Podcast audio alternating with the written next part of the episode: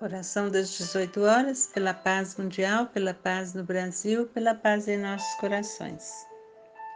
Uma adaptação da mensagem Na Hora da Paciência do livro Coragem.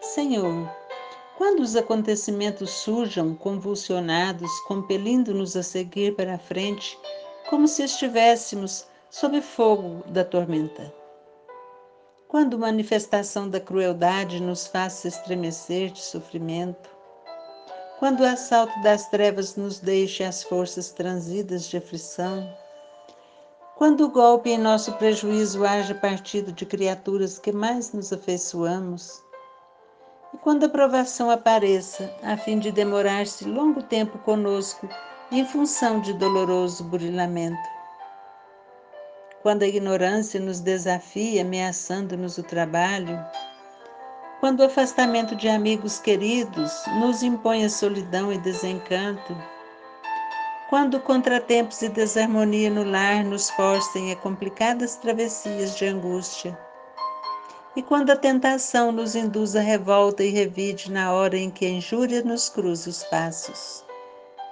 Quando, enfim, todas as nossas ideias e aspirações alusivas ao bem se mostrem su supostamente asfixiadas pela influência transitória do mal. Então, Senhor, haveremos chegado ao teste mais importante da nossa vida, a configurar-se no testemunho da paciência. Senhor, saberemos desculpar e abençoar, agir e construir em paz nessa preciosa e difícil oportunidade de elevação que a experiência nos aponta à frente. E não digamos que a serenidade, serenidade expresse fraqueza ante os cultores da violência, qual se não tivéssemos brio para a reação necessária, porque é preciso muito mais combatividade interior para dominar-nos ao colher ofensas e esquecê-las, do que para assacá-las ou devolvê-las a detrimento do próximo.